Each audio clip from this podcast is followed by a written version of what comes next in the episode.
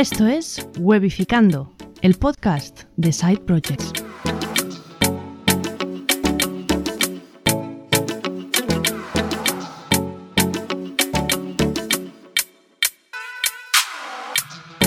Hola, buenas, bienvenidas y bienvenidos a un nuevo episodio de Webificando, el podcast de Side Projects, tu podcast favorito de Side Projects, Robert. Es verdad, yo sé que es tu podcast favorito de Side Projects.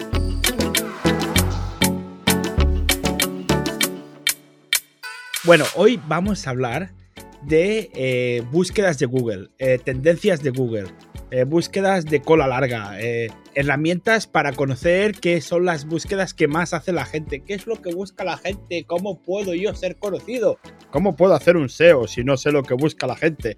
Pues necesitamos saber lo que busca la gente para mejorar nuestro SEO. Entonces, de eso vamos a hablar hoy. ¿Con quién? pues como siempre, con nuestro experto en Drupal. Es que te lo digo cada semana. robertmenetray.com. Menetray con Y.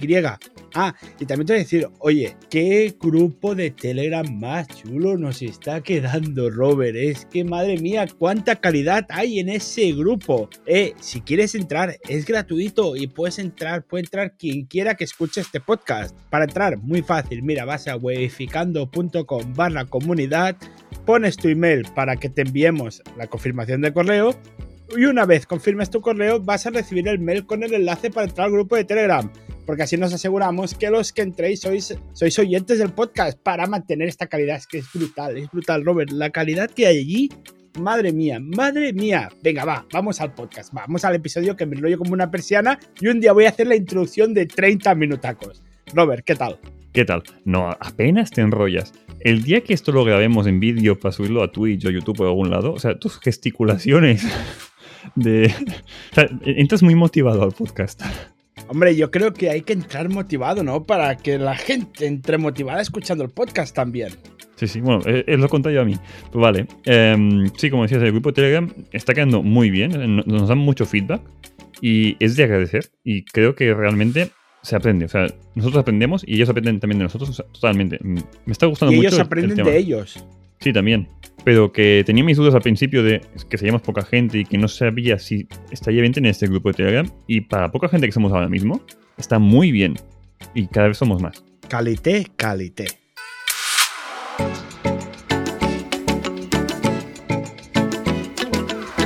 Muy bien, Robert. Pues hoy, hoy vengo a aprender de ti, porque esto es de lo que tú sabes más, que yo no sé nada. Bueno, como, como casi todos los episodios de este podcast. Eh, a ver, Búsquedas de Google. ¿Por qué me interesa este tema esta semana? Mira, pues porque es que me pusiste deberes en el podcast premium, que por cierto, vaya podcast premium más bonito nos está quedando. Webificando.com barra premium. Ahí te suscribes por menos de lo que vale una cerveza a la semana. Tienes un episodio espectacular. Y ahí estamos creando un proyecto nuevo, desde cero. Y yo juntos. Y lo explicamos cada semana en el podcast. No avanzamos más de lo que decimos en el podcast. Así que todos aprendéis con nosotros y lo veis con nosotros. Recuerda, webificando.com barra premium. Bueno, pues allí tú me pusiste deberes, Robert, que es que yo tenía que buscar competencia. Y claro, y, y en el grupo de Telegram, Paul nos dijo, oye, os recomiendo que busquéis en Google qué tendencias y qué palabras clave con quiz podéis encontrar para que os ayude al tema de crear categorías o al tema del copy, etcétera, etcétera. Y claro, aquí se me ocurrió, Robert, explícame cómo es esto de Google Trends y de palabras clave. ¿Qué significa todo esto? Vale, a ver, lo primero, em, no soy ningún experto en esto. O sea, yo soy experto en tocar código, en estas cosas de SEO y marketing. Sé más que la media, si un caso, pero que no soy ningún experto. Em, lo primero de todo, que creo que esto es cosas que ya comenté en episodios pasados. Si queréis de temas de SEO y de palabras de cola larga y todo esto, un blog que está muy bien y es gratuito es el de HRF. HRF es una herramienta que también la recomiendo mucho, ya lo he usado en su día, es bastante cara, pero lo que es el blog es gratuito y el contenido de verdad es, es oro. O sea, todo lo que dicen allí está muy bien. Tiene un canal de YouTube que está en inglés y en español. O sea, si no queréis leer, también os ponéis el vídeo en YouTube y explica muchas cosas. Y cada semana o cada dos semanas suben algo. Que de verdad que mm, muchas de las cosas que yo sé son de allí, básicamente. Em, después, herramientas para investigar palabras clave. Esto viene de que cuando creas un proyecto en, online, en la web, de alguna forma quieres que Google pues, te encuentre y te posicione, ¿vale? Y que, salgas en las primeras páginas. Está bien saber para qué palabras clave hay más búsquedas o para qué palabras clave hay menos búsquedas pero hay menos competencia, con lo cual es más fácil posicionarte pues más arriba, ¿vale? Em, hay distintas herramientas, las más típicas y, gratuitas serían, por ejemplo, Google Trends, que es una herramienta gratuita de Google donde ves la tendencia de las palabras clave. Ves también, por ejemplo, si va por, em, por temporadas, ¿no? ¿Cómo sería? Por, o sea, si es verano, invierno. Por épocas. Por épocas. O sea, ves los intereses de esas búsquedas, cuando suben o cuando bajan que puede estar bien, por ejemplo, con el COVID había tenido un pico de la leche el año pasado y ahora mismo supongo que está más de bajada. Lo digo de suposición porque no, ni lo he mirado. Pero va bien, por ejemplo, también ver de que en campañas de Navidad de algún tema de e-commerce se vende mucho más en Navidad o hay muchas más búsquedas en Navidad que no en verano. O al revés. También esto te puede dar un indicador de lo que valdría la palabra clave, quizás, ¿no? Si, si hay más tendencia, seguramente la palabra clave en el, en, el, en el SEM es más cara, ¿no? Sí, normalmente sí. Pero aquí entra otra herramienta que en vez del Google Trends sería una super herramienta que está dentro del Google Ads. O sea, tú puedes darte de alta en Google Ads y no poner ningún anuncio, pero usas lo que es el, código de Moya, el Google eh, Keyword Planner, creo que es. O sea, planificador de palabras clave, la traducción al español. Que ahí puedes poner las palabras clave, te da sugerencias de otras palabras clave similares que también se buscan y te dice el precio de palabra clave. Con lo cual también si tienes un blog, por ejemplo, puedes ver más o menos que para qué palabras clave se está pagando o no em, lo que son anuncios de Google, que también es muy interesante saber esto. Y también si tienes competencia, porque si hay competencia que está pagando, también te sale por allí de que, bueno, son palabras clave que la gente paga es porque realmente, yo qué sé, son palabras clave transaccionales, con lo cual la gente al final acaba comprando. Son palabras clave más caras porque la competencia sabe que si paga esas palabras clave, la gente que hace clic acaba comprando, con lo cual es una palabra clave que vale la pena pagar por ella. Em, esas son herramientas gratuitas de Google, que son las más conocidas. Después tenemos, por ejemplo, que me suena que también, es que no sé si te lo comenté a ti, en podcast privado, en el Premium, se lo comenté también a algún cliente, porque me repito más que, no sé, quizás se lo comenté a algún cliente. Hay otras herramientas que también he usado yo, que tenemos VSuggest, que es una cosa que hizo Neil Patel, que es un tío muy listo, que es que me suena que lo comento por algún lado, que te, es gratuita, pero te pide como un registro, ¿vale? Que yo no recomiendo que te registres, porque creo que te pide eh, los datos de tu Google Analytics o cosas de estas, de tu cuenta de Google. No lo recomiendo para nada. Sí que lo puedes usar de forma gratuita, pero que no des tus datos, porque no sé qué, qué hace con tus datos. O sea, eso de una herramienta gratuita que te da información muy útil, pero que es gratis, es que en verdad no es gratis. Si es gratis, es que, es que el producto eres tú, ¿no? Quizás. Exacto. En eh, total, que VSuggest también lo, lo, recomiendo mucho. Es similar, entre comillas, a Google Trends, pero te da más información de qué palabras clave, eh, sinónimos o cuántas búsquedas más o menos tiene esa palabra. Está muy bien. Después tienes otra que es, por ejemplo, SEMrush, que esa es de pago, y HRF, que también es de pago. Eh, yo, de la que más recomiendo, la que más me ha gustado a mí, es HRF. Tiene una versión gratuita que no sé si la han cambiado. Te daban 7 días, creo que una semana, gratis. Eh, para este proyecto que vamos a montar tú y yo, Abel, estaría bien que te crees una cuenta gratuita de 7 días y, después te das de baja. Pero esos 7 días para comprobar qué palabras clave que te da indicativos del dominio, si tiene muchas URLs entrantes, para ver la competencia que está en primera página, si es que tiene muchas URLs de otras webs y tiene mucha relevancia. O no, son palabras clave que las webs que están en primera posición no tienen casi URLs entrantes, con lo cual son, digamos, webs nuevas, pero que se han posicionado en primera página. Lo cual es bueno porque significa que en nuestro caso somos lo mismo y que son palabras clave que son fácilmente posicionables.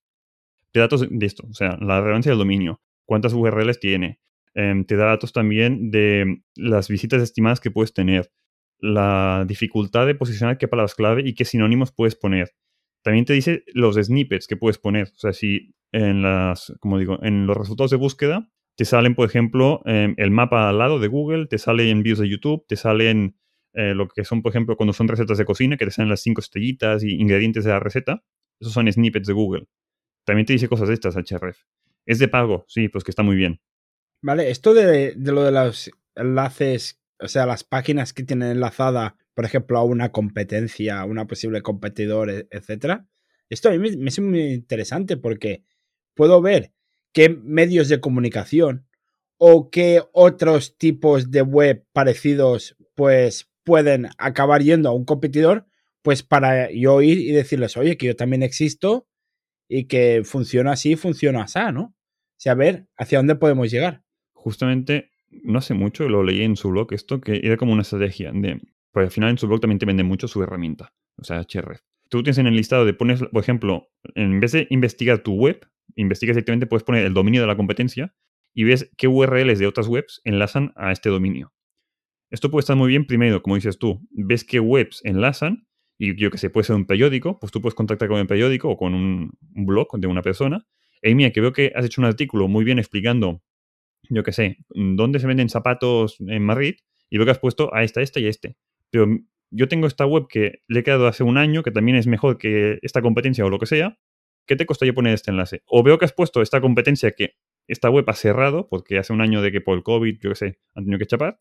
¿Te interesaría cambiar esta URL que ha dado un error que no existe por la mía que sí que existe, ¿sabes? O sea, puedes hasta obtener dominios que han caducado, ver dónde están enlazados y contactar con esta gente para que te cambien el dominio por el tuyo. Eso es muy interesante y claro, eso en href, eso es la parte de pago, ¿no? Eso, claro, es que esto es tan potente que no creo que te lo den gratis. Esto está en la parte de pago. Semrush también tiene similar. Y no sé, no me acuerdo si VSUGES también tenía esto o no. Creo que no, pues que no, lo digo de memoria y no me acuerdo. VSUGES es el que usé menos en su día. Porque esto de que me piden datos para. O sea, mi, mi cuenta y tal, como que no me gustó mucho. Muy bien, entonces, vale, yo a ver, yo claro, yo desde mi ignorancia, lo primero que he hecho es ir a Google Trends. ¿Vale? Entonces yo pongo algo que yo busco, pero claro, yo puedo pensar cómo buscaría yo, pero ¿cómo puedo llegar a averiguar cómo buscarían los demás? ¿A qué te refieres? O sea, a encontrar sinónimos. O sea, por ejemplo, en el caso de nuestro proyecto de los quizzes, pues yo puedo buscar quiz o yo puedo buscar quiz de música o yo puedo buscar, pero claro, en verdad no sé lo que es lo que busca la gente mayoritariamente, porque yo soy yo y yo soy único, pero claro, luego, a ver, yo he estado buscando y he visto que la, mayoría de gente busca quiz de Harry Potter, pero, pero claro, esto ha acabado de rebote, o sea, ¿hay alguna manera de, de tener como una especie de protocolo a seguir para, para conseguir saber cómo lo busca la gente, más que eh, la palabra clave en sí solo quiz? No, a ver, en Google Trends es para ver más tendencias que no mm, palabras clave sueltas. O sea, por ejemplo, tú ponías WordPress, Drupal y Joomla y veías las tendencias de más o menos las búsquedas en Drupal o en WordPress, pues que WordPress era mucho mayor, había más búsquedas que en Drupal, por ejemplo. Y más o menos veías también, pues lo que decía antes, en eh, que sé, en verano hay más o en invierno hay más. En el tema de quiz supongo que pasaba algo similar. Pero, claro, no ves exactamente qué palabras o en, a ver cómo digo, en qué sinónimos y en qué volumen ahí los sinónimos se usan más o en otros. Por ejemplo, pueden haber frases que la misma palabra girada, puesta una delante o detrás y dando la vuelta, pueden tener más búsquedas que la misma, pero en, en, un orden distinto, ¿sabes? Y esto Google Trends mm, creo que no te lo dice como tal. Tienes que ir tú mano a mano poniendo cada vez una palabra distinta. Con lo cual es un poco mm, tostón esto, o sea, hacer manualmente. Por eso encuentro que herramientas como Href o VSuggest o temas de estos te facilitan la vida porque es más rápido ver estos datos. Y te dan sugerencias de sinónimos. Eh, como decía, la gratuita que es de Google, que es el planificador de palabras clave, te puede dar ideas de palabras clave. O sea, de sinónimos. De tú pones una frase o una palabra y también te recomienda de, tienes estas otras palabras que pueden ser similares, que a veces la caga bastante y no se parecen en nada, pero en otras veces dices, ay mía, pues no había pensado que añadiendo esta palabra al lado de, yo qué sé, em, no es lo mismo mm, zapatos que compra de zapatos, o zapatos en Madrid, o zapaterías. Estas cosas a veces te las recomienda y dices tú, anda, pues mira, pues es más barata, eh, tiene menos visitas, pero también me sirve perfectamente. O al revés, cambiando esto veo que eh, puede ser más cara y quizá me interesa hacer un artículo en el blog con esta frase porque veo que se paga más la publicidad.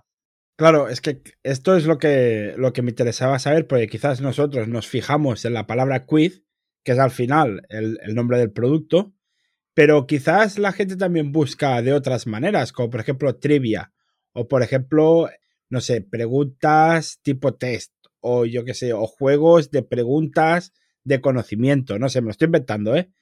Y, claro, a mí me interesaría eso, ¿no? O sea, si hay alguna manera de poder hacer yo un protocolo de, de investigación en el que no solo juegue con la palabra quiz, sino que me de otras palabras, otras maneras que busca la gente para que luego esto me ayude a confeccionar mejor el, copy.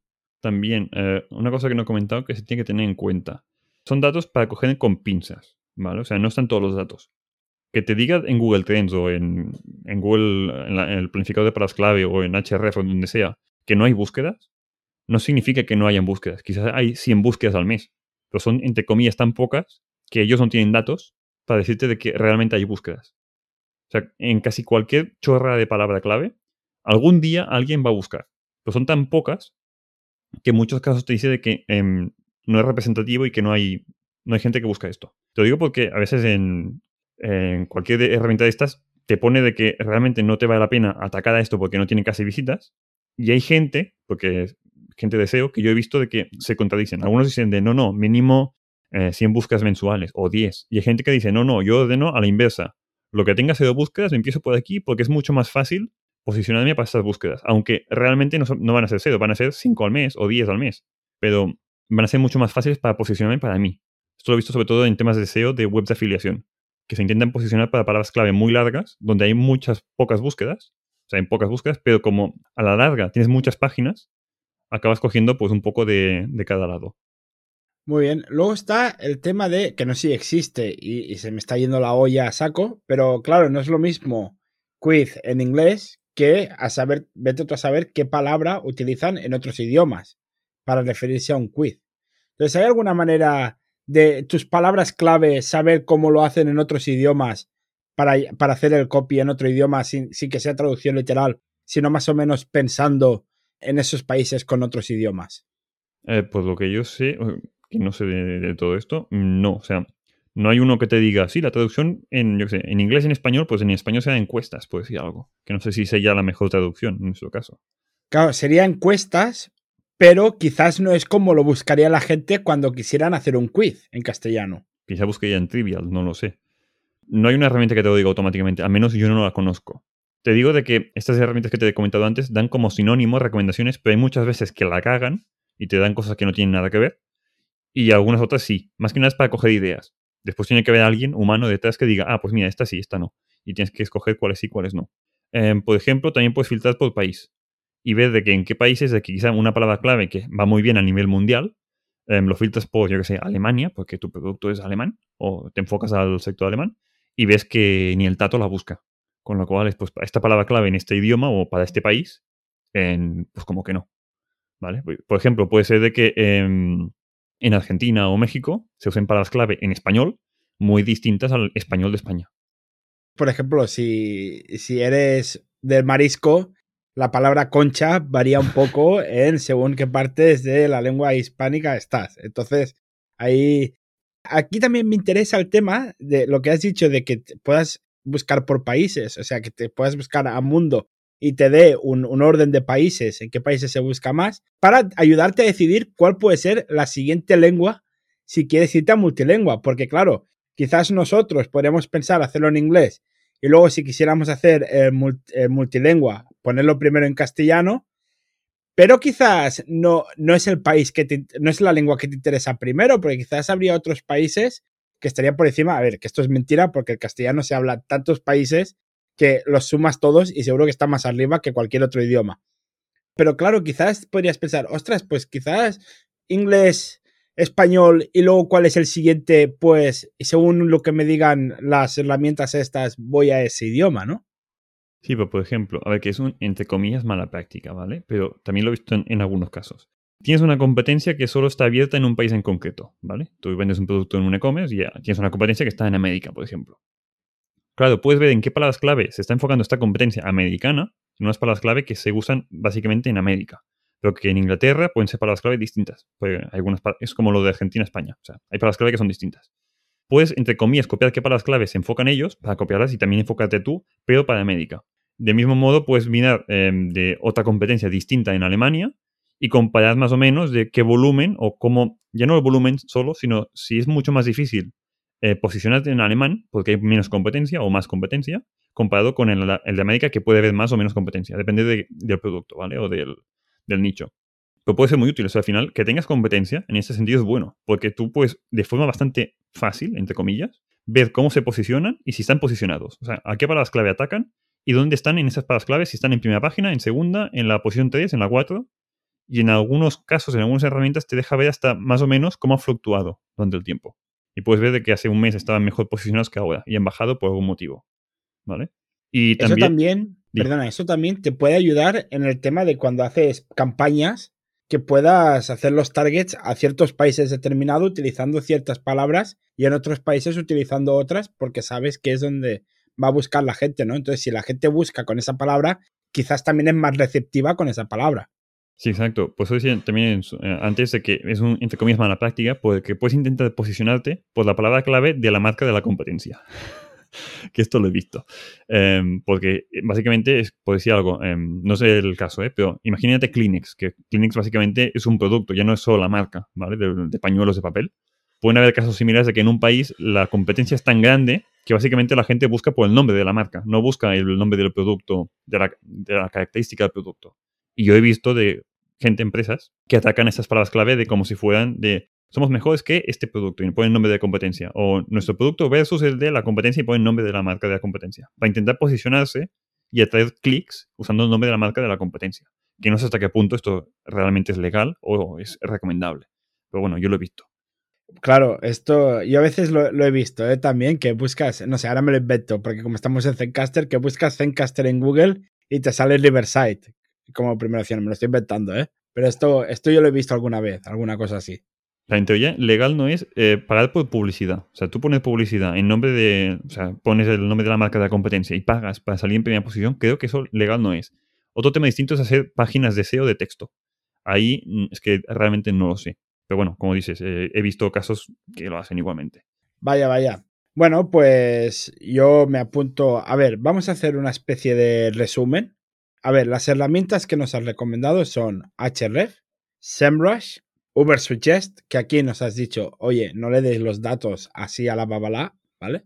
Y la otra es Google Trends, que sería la más típica y, gratuita y tal. ¿Qué, ¿Qué, te gusta más de cada una? ¿Puedes hacer más o menos unas... y te falta la del planificador de palabras clave, que también es de Google. De Google vale, y la, y la de planificador de palabras clave de Google Ads. ¿Tú podrías hacernos como una especie de pros y contras de cada una, así, así resumidito, para que luego ya podamos ir a probar una antes que la otra o algo así? Mm, vale, a ver, de gratuitas, las de Google son mejores, ¿vale? La de VSuggest te da un dato más para palabras más concretas, pero en general con la de Google, para, a ver cómo digo, la de Google Trends en un caso es más para ver a nivel de negocio si hay muchas búsquedas o pocas, así a grosso modo, de forma rápida, el planificador de palabras clave es ya más sabiendo qué palabras clave y buscando sinónimos y viendo más o menos el coste por clic que te puede salir, si hay mucha competencia o menos. Con esto puedes intuirlo. VSuggest vendría a ser como, entre comillas, el siguiente paso, de ya compararte un poco buscando URLs, de, o sea, webs de la competencia y viendo dónde están posicionadas. Y después están en tanto SEMrush como HRF, que serían la competencia de VSuggest, pero mucho más potentes y por supuesto de pago yo me quedaría, si me tuviera que quedar con tres, me quedaría con las dos de Google, sobre todo porque para el inicio son las más rápidas de ver y son muy fáciles de usar.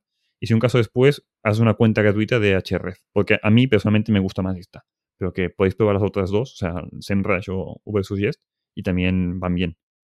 ¿Has utilizado la versión de pago de alguna de estas? De SEMrush, sí. Me gusta más HRF. ¿Y qué tal? Vale. Eh, vienen a ser lo mismo. Es que vienen a ser lo mismo. La interfaz la veo más limpia la HRF. Tiene alguna cosilla más HRF, creo, pero el tema de mm, cuando en mi día estaba haciendo pruebas con dominios expirados, tenía más cosas en ese sentido HRF, creo yo. bueno, al final esto viene a gustos. Para temas de SEO y tal, te sirve cualquiera de las tres, creo. Más o menos viene a ser lo mismo. Vale, y ya para acabar, eh, tú me comentaste que la gracia de buscar eh, qué búsquedas hay alrededor de quiz es para generar las categorías. Entonces, para que directamente la gente pueda acabar en una categoría determinada a través de una búsqueda de Google. Eh, ¿cómo, es eso? O sea, creas como diversas páginas dentro de la web con el nombre de, por ejemplo, si yo busco quiz y me sale quiz música, o sea, sería música, pero luego cómo se pone todo junto quiz y música. ¿Cómo, cómo lo haces esto? Vale, a ver, eh, yo pensé esto lo que es cuenta para premium, pero vale. Eh, resumido, resumido aquí un pequeño, una pequeña muestra de lo que va a suceder en el Premium el miércoles. Recuerda, weificando.com barra Premium. Ejemplo, suponiendo que tenemos un e-commerce, que también es lo más típico. En vez de solo tener las URLs de los productos, que por supuesto queremos que estén posicionadas en Google cuando alguien busque el producto que sea, yo sé, zapatos, que soy muy original siempre con los tipos de producto, pues también quieres que encuentren, yo que sé, zapatos para bodas, o zapatos de mujer, o zapatos de hombre, que al final son categorías que al final normalmente en temas de e-commerce es un listado de productos. Total, estas categorías, normalmente en e-commerce sobre todo, tenemos un listado, tenemos una URL, una página para cada categoría. Hay casos, algunos tipos de proyectos en los que esto no hace falta. Pero en el caso que nos toca a nosotros, que es el tema de los quiz, creo que para temas de SEO es bueno que cada categoría, de, yo qué sé, encuestas de Harry Potter, por ejemplo, tenga una página con un listado de las, todas las encuestas que tenemos de Harry Potter. O todas o algunas, porque al menos indexe algunas palabras clave. Y que Google vea de que para estas palabras clave de encuestas, Harry Potter o Quidditch o yo qué sé, no se me ocurre más que no soy tan friki de Harry Potter. Pero Hogwarts. Hogwarts, por ejemplo, sí. O Voldemort o yo qué sé, cosas de estas, que detectes esas palabras clave en esa página. Y también para temas de SEO va bien de que tengas otras páginas, por ejemplo, cada encuesta puede tener una página pública y que esa encuesta tenga enlaces a la categoría parre, o sea, a la categoría encuestas de Harry Potter. Como muchas URLs con palabras clave similares apuntan a la categoría parre, supuestamente por temas de SEO, se le da como relevancia a que esta página eh, agrupa distintas cosas de la misma temática, con lo cual Google la posiciona mejor. O sea, al final una web es como un árbol con muchas ramas. Y si tienes varias ramas que apuntan al mismo sitio, Google dice, ah, pues es que es más importante esta página que las otras. ¿Vale? Y da más prioridad. Muy bien, muy interesante. Muy bien, muy bien. Y ahora me voy a tirar a la piscina, Robert, para ver si, te, si he aprendido algo contigo. ¿Esto sería una taxonomía? En Drupal sí. ¡Vamos! Estoy aprendiendo Drupal solo haciendo el podcast. ¡Vamos allá! Bueno, nada. Yo, mira, lo vamos a dejar aquí, Robert. Yo creo que hemos comentado lo que queríamos comentar porque así ya te dejamos a ti como oyente para que puedas ir a jugar con Google Trends, encontrar palabras clave, buscar aquellas cosillas que busca la gente, buscar lo que busca la gente. Esto me parece como un concepto interesante. Y, nada, a jugar con estas herramientas, probar las sus versiones gratuitas, a ver si te convencen. Y hasta el próximo episodio, Robert. Sí, que el próximo episodio se me va a escuchar peor y es para que la gente vea que se puede hacer un podcast sin tener un micro de podcasting. Sí, porque me voy a... a ver Di, Que me voy a fuera de España y para no llevarme el micrófono que pesa, creo que en 800 gramos o así, que me cabe en la maleta, pero por peso no lo tenía que facturar y paso de facturar esto. Me llevo un micrófono de solapa pequeño y hemos hecho pruebas y se puede grabar con esto y la calidad es un poco peor. Pero para la gente que empieza, que es un side project al final esto, el podcast, que veáis que con cualquier cosa puedes grabar un podcast al final. No hace falta gastarte aquí una fortuna. Mira, de este mismo concepto Lover, cojo la pelota y lanzo dos CTA al aire. Hemos hecho la prueba con el último episodio del podcast premium, que lo podéis escuchar en modificando.com barra premium, y nos han dado el feedback a través del grupo de Telegram diciendo que sí, que se escucha decentemente y que se puede escuchar bien, que te puedes meter desde modificando.com barra comunidad. Que vaya grupo de, Telegram, Robert, vaya grupo de Telegram más bueno. Y pues nada más. Hasta la semana que viene y te estoy pisando. Vamos con la COI. Sigue, sigue. Es que eh, casi vamos a decir lo mismo a la vez. Hasta la semana que viene y nos escuchamos. Hasta la semana que viene.